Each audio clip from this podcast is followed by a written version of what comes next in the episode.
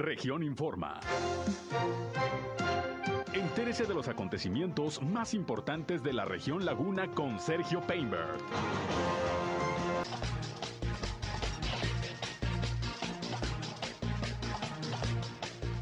El diputado federal por Morena en Durango, Mar Castañeda, anuncia su intención de buscar la candidatura a la alcaldía de Gómez Palacio. Buscará el Consejo Lagunero de la iniciativa privada el próximo año un proyecto de instalación de una armadora automotriz en Torreón. Resuelto ya el problema social del proyecto Agua Saludable para la Laguna.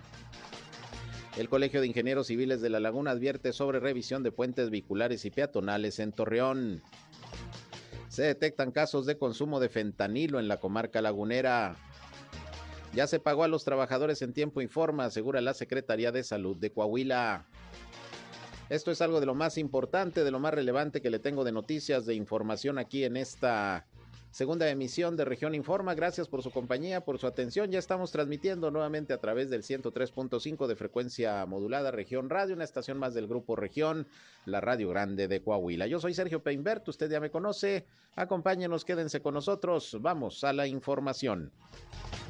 El clima.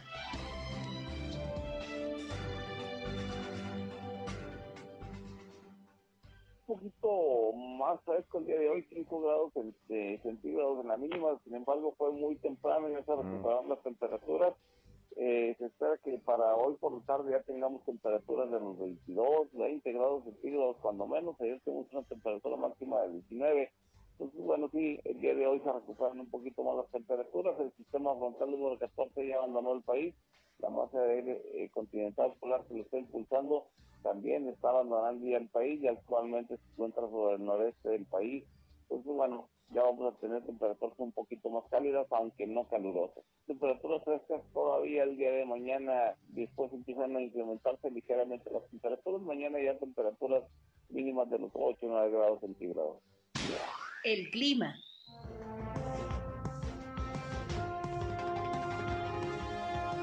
Bien, pues gracias como todos los días a José Abad Calderón, previsor del tiempo de la Comisión Nacional del Agua, por el reporte climatológico. Pues resulta que yo en lo particular sentí menos frío esta mañana que, que ayer, pero dijo el previsor del tiempo que hoy hizo más frío, que amanecimos a 4 grados centígrados muy temprano, 4, 4.5 grados centígrados. De hecho, pues puede considerarse la primera helada que se presenta sobre todo en los alrededores de la zona metropolitana, en otros municipios como San Pedro, que hubo 0 grados. Pero bueno, en estos momentos ya se, eh, se compuso un poquito el clima, ya está haciendo solecito y bueno, van a mejorar las condiciones. Hasta la próxima semana es cuando llega un frente frío más, el número 15, y va a bajar otra vez la temperatura. Pero bueno, las mañanas frescas, todavía no demasiado heladas, soportable el frío. Y bueno, como siempre, le estamos informando de la cuestión climatológica aquí en la comarca lagunera. Yo les agradezco mucho su atención, el que esté nuevamente con nosotros en este espacio. Tenemos la información más importante, algo de lo más relevante de lo que ha acontecido, sobre todo esta mañana, mañana ya de miércoles, mitad de semana, 23 de diciembre del año 22, perdón, de diciembre del año 2021 y aquí estamos listos para informarles. Les recuerdo que si ustedes tienen algún reporte, algún comentario, alguna sugerencia, algo que expresarnos, estamos a sus órdenes en nuestros diferentes puntos de contacto, sobre todo si hay algún problema en su comunidad, en su calle, en su colonia, en su ejido, quiere reportar alguna situación a la autoridad. Eh, de veras, entren en contacto con nosotros, trataremos de hacer un enlace con las dependencias públicas para que los problemas de su comunidad se puedan resolver. Nuestra línea 871-713-8867, 871-713-8867, nos pueden llamar, nos pueden mandar mensajes de WhatsApp como ustedes gusten. También ya saben que estamos en Facebook y en Instagram en región 103.5 Laguna, siempre con contenidos que esperemos resulten de todo su interés. Y pues... Eh, le estamos transmitiendo ya en vivo y en directo por Facebook Live. Gracias por seguirnos también a través de esta red social. Les envío un saludo desde nuestra cabina de radio. Y como siempre, a mí me encuentran en Sergio Peinber Noticias, en Facebook, en eh, Twitter, en YouTube, en Instagram y en sergiopeinber.com. Ahí está mi portal web de información en donde también están los enlaces para que nos escuchen en nuestras transmisiones de radio. Y sin más, vámonos, vámonos con algo de lo más importante hoy en las noticias.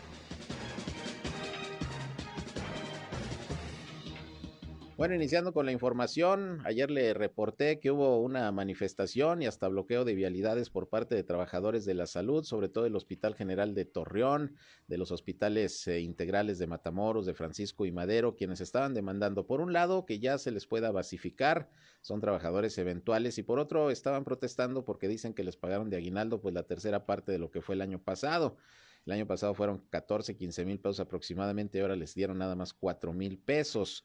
Por eso el día de ayer estas manifestaciones, en el caso también de, de la laguna de, de Durango, hubo paro de labores en por lo menos 27 de 70 puntos eh, de servicios de salud del estado, aunque ayer por la tarde, bueno, se les comenzó ya a pagar, sobre todo ahí un pendiente, eh, un bono de fin de año que generalmente les entregan a los trabajadores de la salud. Ayer comenzó el pago y por eso levantaron el, eh, el paro de, de, de, labores suscitado el día de ayer. Y en el caso aquí de, de la laguna de Coahuila, la Secretaría de Salud informó el día de hoy que el área administrativa de la dependencia sí realizó ya el pago de las percepciones de todos sus colaboradores en tiempo y forma, así como a los trabajadores eventuales que se les ha pagado conforme a la ley, señala la dependencia. Mencionaron que en el caso de los trabajadores con plaza federal deben de consultar con el área respectiva del Instituto de Salud para el Bienestar, el INSABI, las dudas que tengan al respecto. Eh, se asegura que la Secretaría de Salud mantiene una estrecha comunicación y apertura con toda su, nómina, eh, su nómina base, así como con todos los colaboradores del sector. Eh, así que, pues según la Secretaría de Salud, pues se les ha pagado en tiempo y forma los emolumentos a todos los trabajadores, los de base, los eventuales, y bueno, pues de todas maneras se va a estar verificando las demandas de los trabajadores eventuales, a ver a ver si, si hay algún problema y si no lo hay, bueno, pues tratar de negociar para que no se vuelvan a presentar pues este tipo de, de situaciones eh, como las de ayer, en donde pues incluso ahí en el hospital general hubo algunos problemitas con el proceso de vacunación, ya ve que se está realizando la vacunación de refuerzo anti-COVID, adultos mayores en el hospital general, en vehículo y de manera peatonal, y bueno, por momentos por por los bloqueos a, las vialidades, sobre todo allá al Boulevard Revolución, pues hubo algunos problemas que ya después eh, se normalizó la situación, pero así las cosas, dice el sector salud, la Secretaría de Salud de Coahuila, que ha pagado y ha cumplido con todos los trabajadores, vamos a estar vamos a estar pendientes. Pero bueno, hablando de cuestiones de salud, fíjese que pues preocupa el incremento que ha tenido el consumo de drogas aquí en la comarca lagunera, sobre todo las drogas sintéticas, llámese cristal, y algunas otras, pero también pues resulta que ya se ha detectado lamentablemente el consumo también de fentanilo, esta sustancia que también es sumamente peligrosa y que está teniendo pues cada vez mayor distribución y consumo lamentablemente no solo en México sino en otras partes del mundo. Eh, es una droga sumamente dañina y ya hay casos que se han detectado según reporta el médico José Alberto Calderón Godínez del Centro de Integración Juvenil de Torreón dijo que ya hay casos de adicción al fentanilo y algunos son desde el año pasado. Vamos a escuchar parte de lo que dijo el eh, médico sobre este tema y que bueno, tiene que levantar las antenas, sobre todo los padres de familia, porque el consumo de drogas está a la orden del día en nuestra región. Escuchemos. Es que el fentanilo es una sustancia que se, por lo regular se inyecta, es un medicamento inyectable que se utiliza para dolor, o sea, sí está recetado este, desde hace mucho tiempo, muchos años, como un medicamento analgésico que ayuda para dolores postquirúrgicos, o sea, después de una cirugía grande, por ejemplo, de rodilla, de columna, que requiere un nivel de analgesia muy parecido a la de la morfina o más, porque todavía es un poquito más potente que la morfina en cuanto a, a, a para quitar el dolor. Su uso en estos últimos años, donde empieza a transformarse ya como una sustancia de abuso, es porque se, se utiliza fuera de prescripción médica. Ese medicamento es un derivado opiáceo, así como la morfina y, o como la heroína, por ejemplo, que ese es por fines, este, obviamente, como sustancia de abuso, ¿no? Estábamos apenas, yo creo, viendo esta oleada porque, pues, muchos de los del área de la salud, pues, no comentan que tienen este algún consumo porque pues es su área laboral este, y hay riesgo, pero ya cuando empieza a haber situaciones donde ya el mismo personal, el sindicato dice, oye, estás teniendo este problema, se ha visto esto, pues tienes que ir a alguna unidad de atención con adicciones, entonces ya es como lo empezamos a ver. De este año, ahorita, mm, si acaso uno o dos pacientes. En 2020, muy parecidos, igual, Bien, pues ahí tiene usted, fíjese, consumo de ventanilo entre trabajadores de la salud, que bueno, pues tienen acceso seguramente a esta sustancia, ya dice el médico para qué se utiliza, y, y se le da eh, el uso de droga.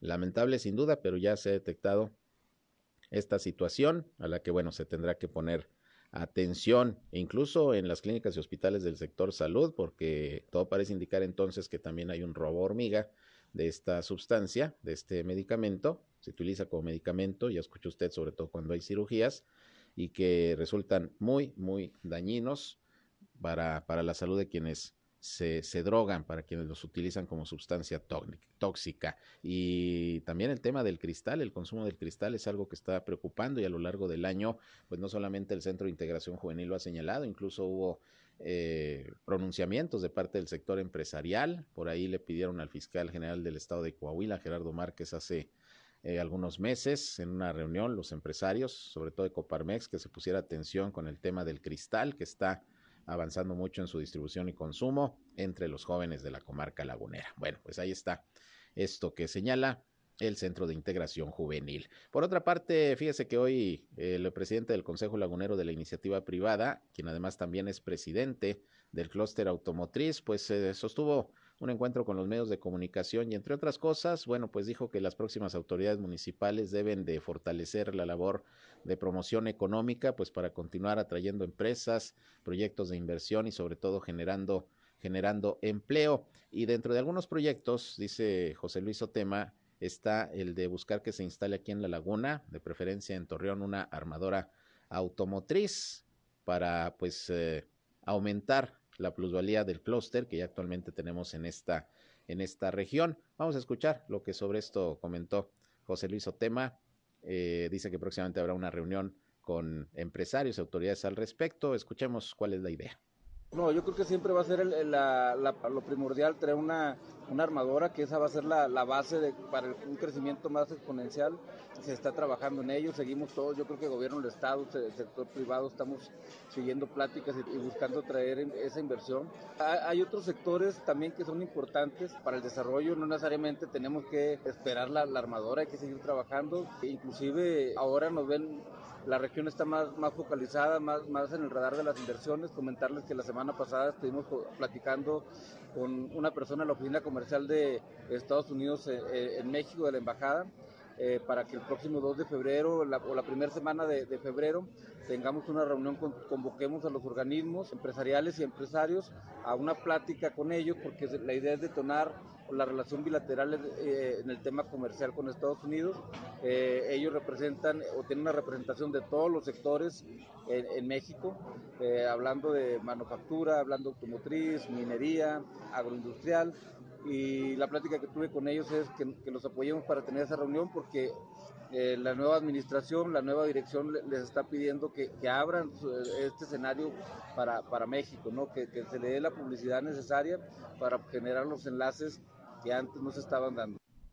Bueno, pues ahí tienen ustedes uno de los proyectos que se tendrían para el próximo año, la posibilidad de que se instale aquí una armadora automotriz, porque mire, está en crisis el sector automotriz en estos momentos y no por falta de, de ganas, de proyectos, de fortaleza económica, sino porque están escaseando eh, muchas piezas, sobre todo microchips y, todo lo que tiene que ver con, con este tipo de, de, productos electrónicos y por eso se está paralizando la industria automotriz. Ya hemos escuchado, por ejemplo, a las propias autoridades que han comentado que no encuentran, por ejemplo, camionetas para, para, para patrullas.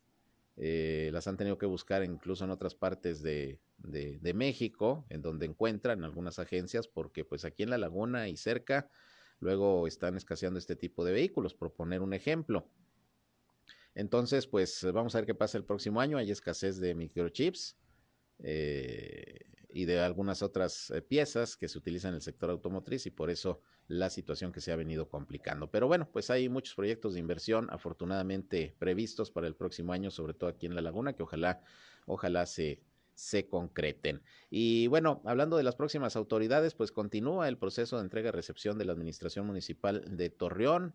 Hoy tocó el turno de hacer la entrega de la oficina a Aldo Villarreal Murra, titular de la saliente Dirección de Ordenamiento Territorial y Urbanismo. Ya cumplió con la entrega recepción del área. Eh, y bueno, de todas las direcciones que la conforman, está la de certidumbre patrimonial, el Consejo Promotor para el Desarrollo de las Reservas Territoriales, y bueno, pues ya se llevó a cabo esta entrega. Se hizo lo propio ayer con el área de ecología y medio ambiente. Felipe Vallejo le entregó a Susana Stens, que bueno, todo parece indicar será la próxima titular de ecología, por lo menos ella es la que recibió. Ambientalista reconocida, fue directora ya de ecología en la pasada administración de Miguel Ángel Riquelme como alcalde y bueno, pues vamos a esperar a que se dé quizá el nombramiento oficial. Pero pues eh, así las cosas, continúa este proceso ahí en el Ayuntamiento de Torreón, la entrega de las oficinas, firmas de actas y todo lo que tiene que ver con este proceso ya del cambio de administración. Vámonos a una pausa y regresamos con más, son las 13 con 21 minutos, volvemos.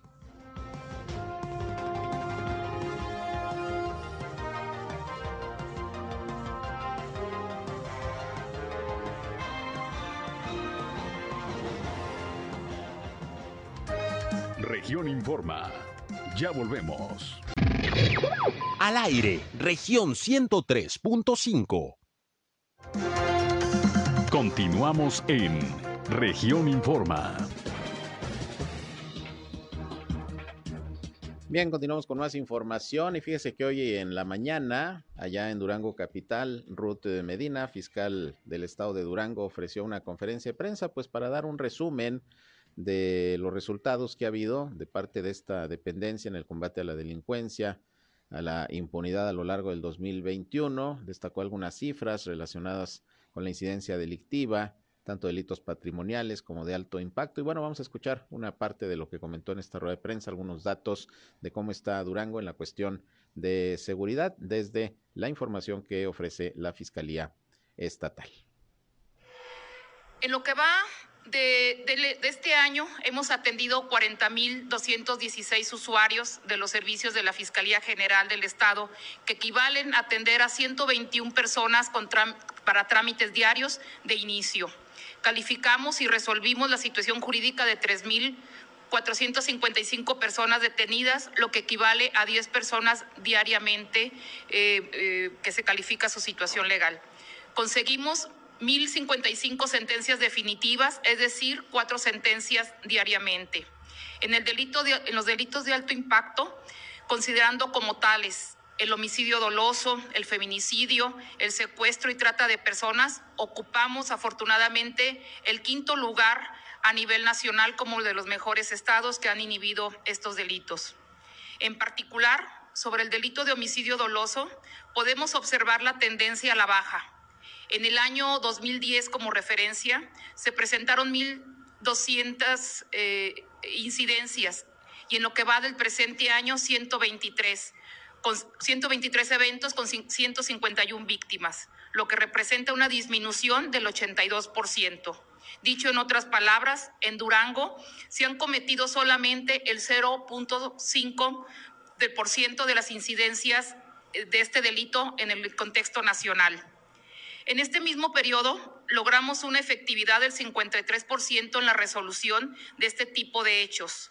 Resalto que el principal mecanismo de comisión en los homicidios es el, disparo de arma de fuego en 90 víctimas, lo que tiene en muchas ocasiones un tinte de delincuencia organizada, lo que nos impide eh, tener mayores datos para esclarecimiento. Pero esto también es compartido con la Fiscalía General de la República y no queda, para que no quede impune. En el tema de feminicidios, en el presente año se han cometido 10 hechos, de los cuales 9 están resueltos con 8 detenidos. En relación a ello, conseguimos la sentencia emblemática de hasta 91 años de prisión. Hemos logrado la extradición e y entregado al gobierno de Estados Unidos a feminicidas. En esta administración se creó la Dirección de Asuntos de Prioridad Social que está enfocada a la investigación de trata de personas, tortura y en la búsqueda y localización de personas ausentes. En este año también se puso en marcha la unidad de búsqueda de personas en la región Laguna, la que compartimos con la autoridad eh, de la Fiscalía General del Estado de Coahuila. Bien, parte de lo que informó esta mañana Ruth Medina, la fiscal del estado de Durango, quien también destacó pues el hecho de que hay cero secuestros, por lo menos durante este año no se registraron secuestros en el estado, por lo menos no denunciados ante la fiscalía, por lo que pues se mantiene también en los primeros lugares de, de cero secuestros en todo el país el estado de Durango. Y bueno, pues así las cifras en este reporte anual que dio a conocer la fiscal del estado de Durango. Y hablando del estado de Durango, pues estamos en espera de que surja la información, el humo blanco de Morena a nivel nacional, porque el día de hoy pues se van a dar a conocer quiénes son los candidatos y candidatas a las gubernaturas de los seis estados que van a estar pues en elecciones el próximo año, entre ellos Durango, Mario Delgado, el dirigente nacional de Morena muy temprano, pues dijo que por la mañana y por la tarde se estarían revisando ya los resultados de las encuestas que se llevaron a cabo para pues eh, determinar quiénes serán los candidatos y las candidatas. El método es de encuesta y bueno, pues eh, se iba a iniciar con Aguascalientes, luego por Durango, eh, así iban por abecedario y pues supuestamente ya para estas horas más o menos iba a haber información, todavía no surge la nota, vamos a esperar a ver finalmente quién resulta ungido o ungida para la candidatura de Morena al gobierno del estado de Durango. Estamos pendientes, pero hoy ya deberá salir el humo blanco. Pero bueno, en este tema, pues resulta que esta mañana también Omar Castañeda, diputado federal por Morena eh, del Distrito 02, con cabecera en Gómez Palacio, tuvo un encuentro con los medios de comunicación, hizo un resumen también de lo que a lo largo del año eh, tuvo como trabajo legislativo, pero pues eh, ahí se le preguntó si va a aspirar siempre sí o no a ser candidato a la alcaldía de Gómez Palacio y dijo que sí, que va a entrar al proceso y que va a buscar ser eh, el aspirante de Morena a la presidencia municipal Gómez Palatina. Vamos a escuchar lo que Omar Castañeda dijo esta mañana en encuentro con los medios de comunicación.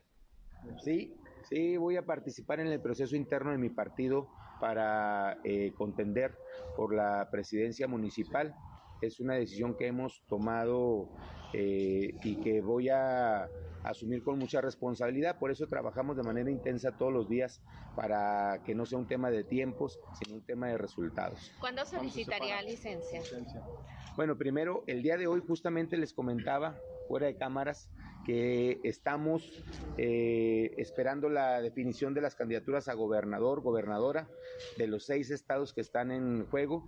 Durango es uno de ellos. En unas cuantas horas, ya lo anunció el presidente nacional, en unas cuantas horas tendremos definiciones y eh, posterior a ello se abrirán ya el análisis y el proceso para presidentes municipales en el caso del Estado de Durango.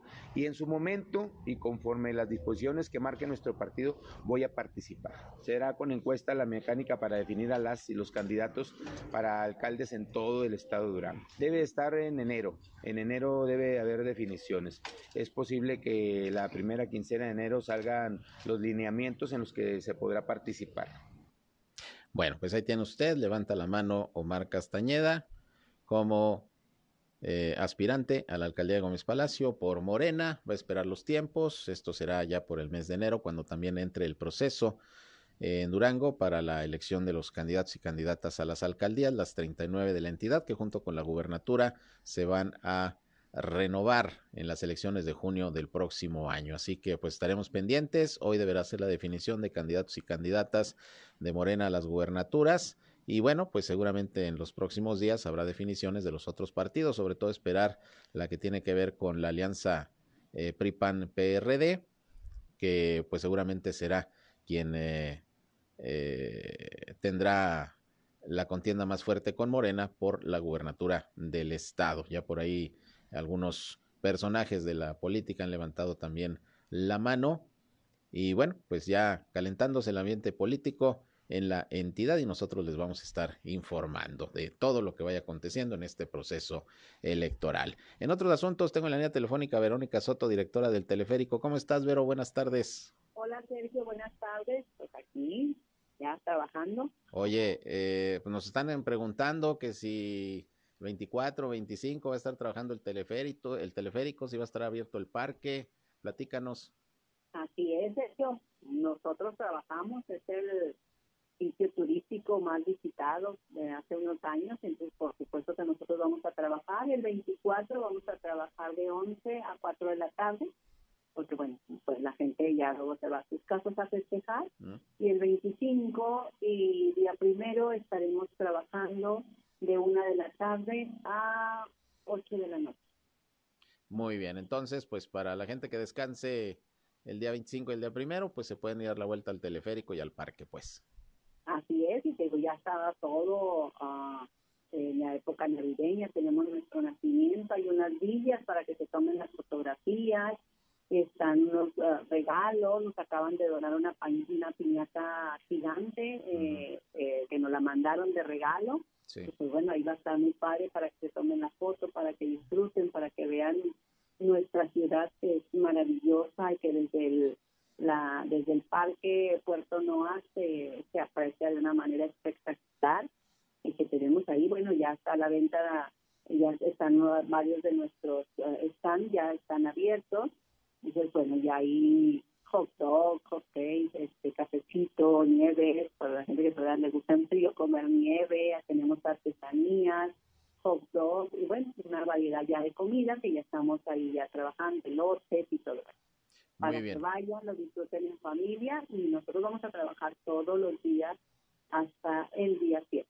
Muy bien, qué bueno que nos lo aclaras porque sí nos estaban preguntando, porque luego viene bastante gente de fuera a visitar a sus familias y bueno, pues van a querer seguramente ir al teleférico, por eso nos preguntaban, ¿y si va a estar abierto? Bueno, pues aquí ya nos dices que sí, ¿verdad? Sí, por supuesto, ya no cerramos ningún día, los mantenimientos se harán por la noche y nosotros estamos pues, deseosos de, de. Comentarte que estos días bueno, ya se incrementó de, de gran manera, tenemos todos los días arriba de 2.000 personas este, que están subiendo por teleférico y la gente que también, bueno, pues que sube por, por, el Cristo. Bueno, estamos muy contentos de verdad de, recibir a, a todos nuestros visitantes, a quienes tengamos de fuera, que siempre una gran mayoría quienes nos visita sigue siendo el número uno de la florecia es turismo. Y pues bueno, ahora que vengan a, a casa, familiares de fuera, pues ya saben que en el teleférico eh, siempre con un gusto los recibimos. Oye, eh, ¿cuántos visitantes eh, tuvieron en el año 2021? No sé si ya tengas los totales. 2021, eh, como teleférico, eh, nosotros teníamos proyectadas 220 y tanto, pero ahora con los dinosaurios y con la que abrimos el parque, yo creo que vamos a cerrar como con unos 380. Eso es, claro. ¿Y ya desde que inició operaciones el teleférico? Desde que inició ya llevamos arriba de un millón doscientos. Muy bien, pues buena respuesta la que se ha obtenido. ¿Y qué planes para el próximo año, eh, Vero? Porque tengo entendido que por lo pronto ya pediste más góndolas, ¿no? Sí, ya, ya se pidieron más góndolas para poder dar eh, pues el servicio, porque se nos incrementó, la verdad, pues con el parque ya se viene a incrementar y darles el servicio. Este y pues vienen muchos planes para, para el parque, viene la jaula que, que dona Peñoles, con aves, este, la violira, aves exóticas, donde tendremos guacamayas, paisanes, pavos reales, no sé, es ahí algo muy, muy padre, de un tamaño espectacular que tendremos también, bueno, ya lo, lo comentó el, el gobernador, tendremos también nosotros nuestros dinosaurios ya, ya estuvieron, han estado aquí ya eh, los directores del, del Museo del Desierto, yo he estado en reuniones también ya con ellos, entonces todo esto queremos que se proyecte eh, para, para abril, para abril nosotros queremos que ya estén, eh, también, ya inicia en enero todo su proyecto que traen ellos como restaurantes. Y también el planetario estará con nosotros con un mirador. Entonces, pues bueno, esto todo se viene a complementar para el parque.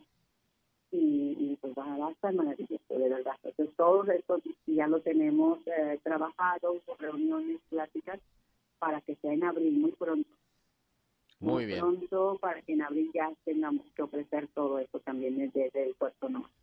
Muy bien, pues eh, proyectos importantes que esperemos se vayan cumpliendo para las fechas que nos dices, pues allá por Semana Santa, ¿no? Más o menos, me imagino que es lo que están proyectando, ¿verdad? Así es, es lo que estamos proyectando unos días antes de Semana Santa, bueno, pues que se puedan concretar todos estos proyectos, este, que, que sea un detonante, ya es un detonante turístico, pero y económico, entonces, bueno, seguir trabajando de la mano con los empresarios que nos han apoyado tanto, de verdad, que han confiado en, nosotros, en nuestro gobernador, ante la respuesta que él nos ha dado, yo creo que todos nos hemos sumado. Nosotros como funcionarios públicos podemos estar dando la atención que nos corresponde, pero de verdad agradecer a, a, estas empresas, a las cámaras y a todos que nos han dado esta confianza de, de instalarse ahí en el Puerto Noa y hacer ya un, un lugar turístico emblemático para Torreón y bueno, pues tenemos al Cristo que, ya está posicionado y es el número uno y va a ser siempre el número uno.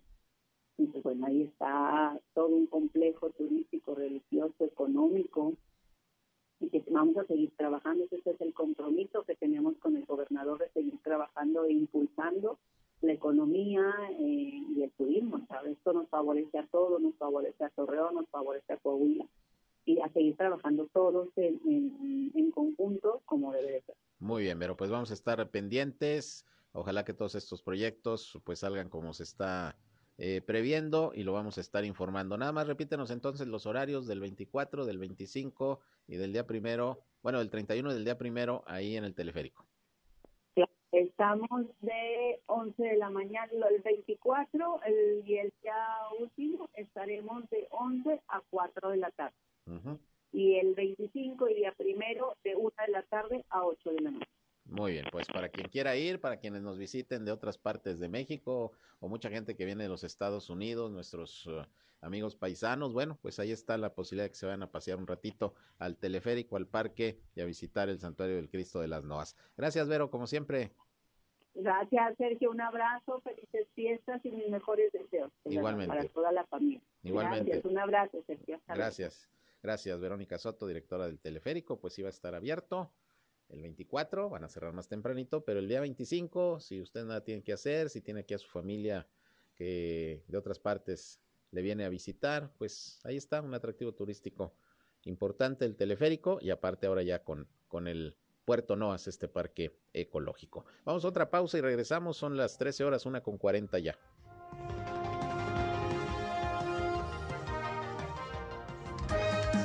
Momento regresamos a Región Informa. Somos Región Radio 103.5. Regresamos a Región Informa. Bien, continuamos con más información, accidentes, accidentes viales como todos los días. Y mire, apenas ayer le di a conocer que se volteó un tráiler que traía pollos ahí en la autopista Gómez Palacio Jiménez. Bueno, pues ahora se volvió a voltear otro tráiler. Pero este cargaba borregos y chivas, también ahí mismo en la Gómez Palacio Jiménez, iba rumbo a la Ciudad de México y se volcó la noche de ayer. El otro, el de los pollos, si mal no recuerdo, se volcó en la mañana de ayer también.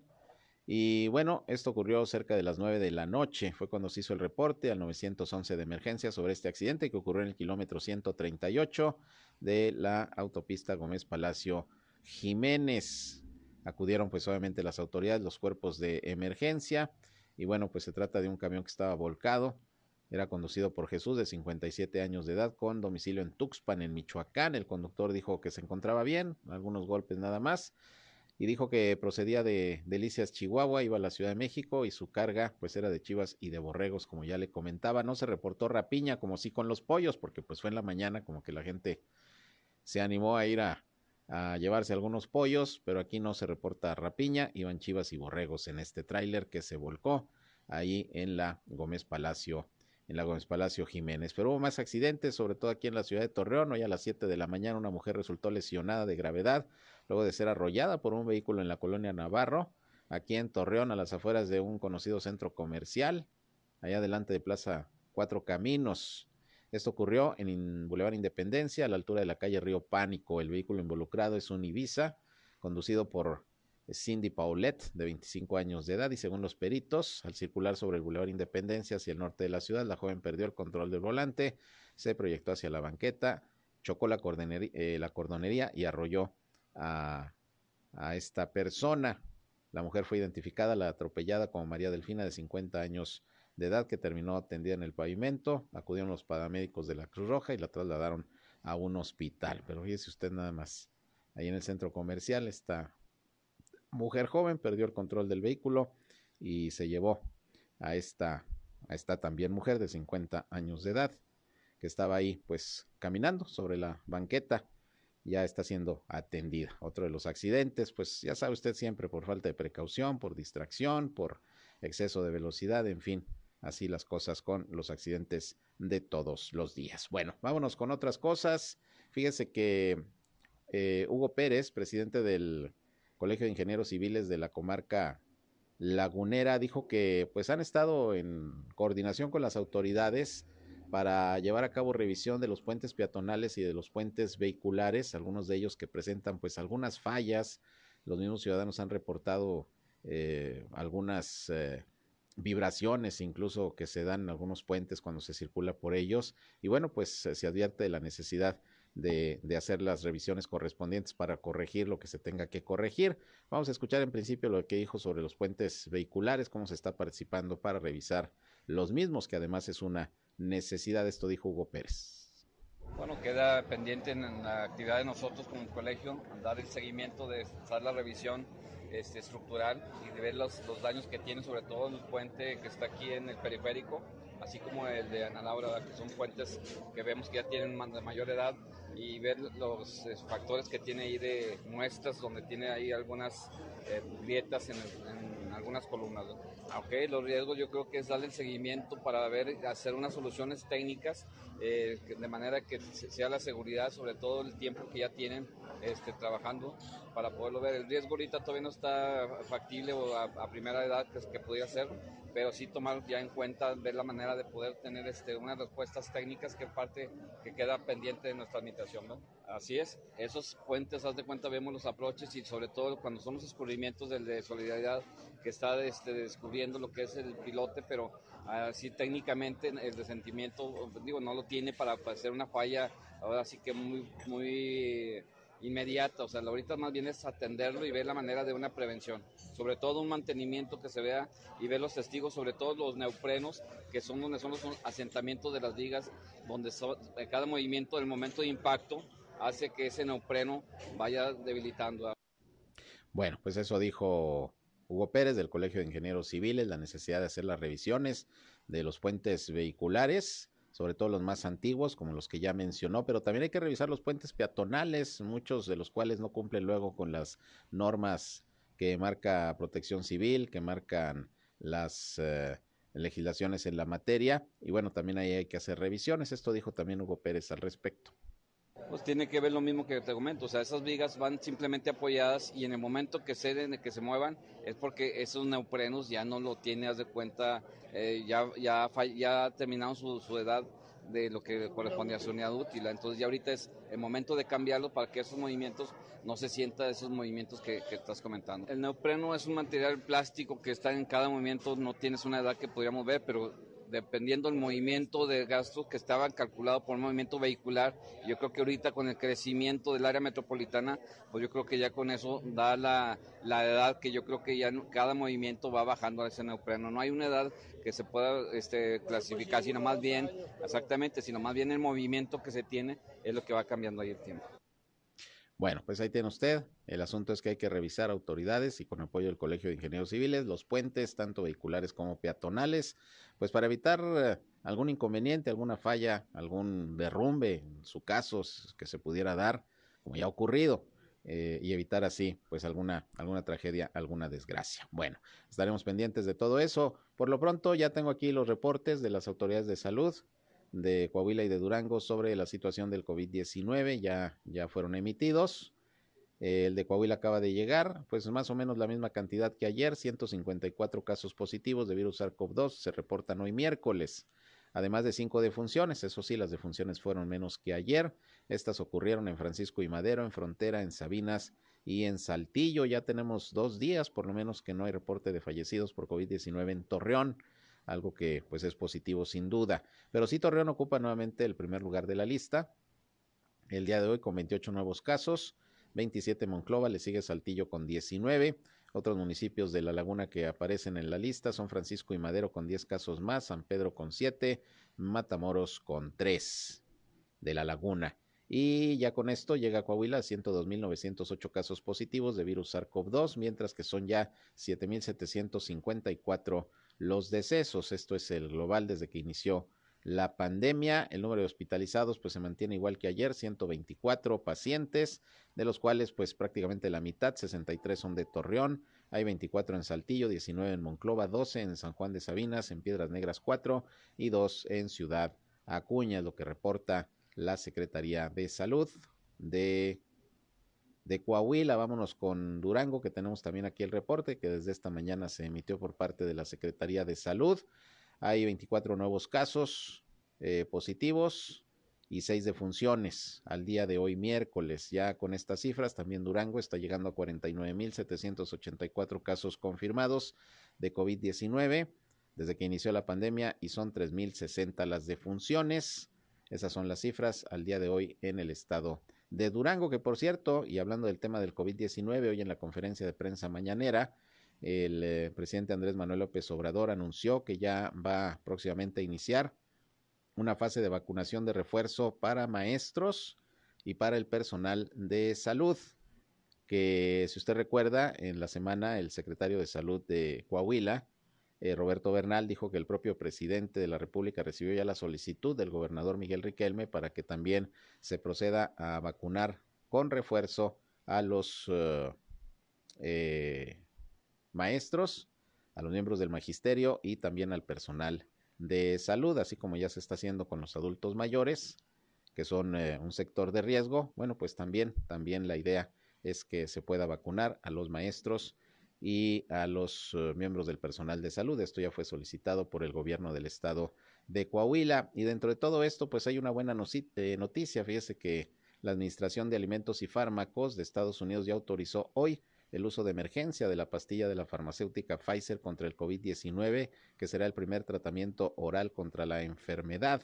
Se especificó que la pastilla puede usarse para tratar casos moderados del COVID-19 en adultos y menores de 12 años que pasen al menos de 40 kilogramos. El esperado anuncio se hizo mientras los casos, hospitalizaciones y muertes pues van a la alza en Estados Unidos con la aparición de la variante Omicron y bueno pues ya, ya por lo pronto autorizada por uso de emergencia en Estados Unidos la pastilla anticovid de Pfizer. Vamos a ver cuándo llega aquí a nuestro país. Por lo pronto, pues es otra luz en el camino para la atención de los casos de COVID-19. Vamos a estar, vamos a estar pendientes. Y antes de despedirme, pues nada más le comento también que el día de ayer, ya tarde, ya casi a las 7 de la tarde, ahí en elegido La Goma, en Lerdo, el gobernador José Rosa Saizpuru, junto con el senador Gabriel García Hernández, encargado del proyecto Agua Saludable para la Laguna, pues estuvieron reunidos con los ejidatarios, sobre todo con la titular del comisariado ejidal, María de Jesús Luna, y ya firmaron, ya firmaron precisamente un acuerdo de voluntades con el objetivo de que pueda avanzar el proyecto Agua Saludable para la Laguna. Como usted recordará,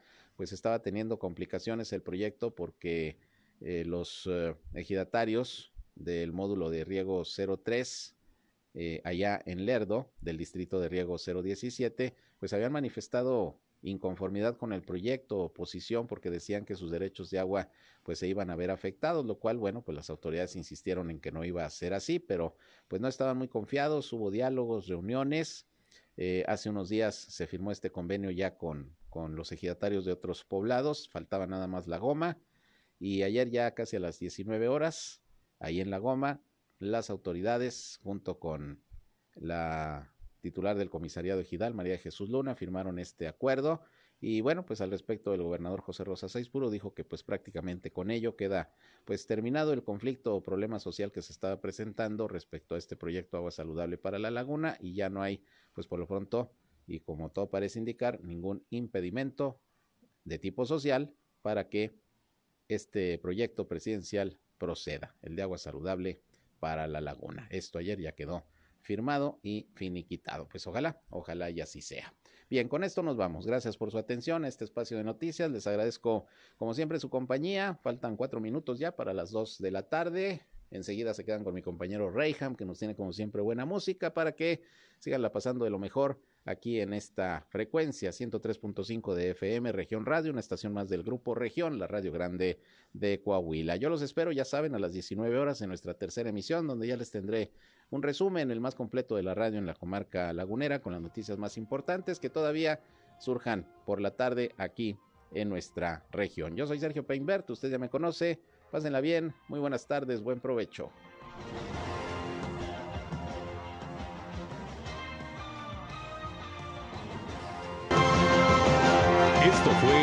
Informa. Ahora está al tanto de los acontecimientos más relevantes. Lo esperamos en la próxima emisión.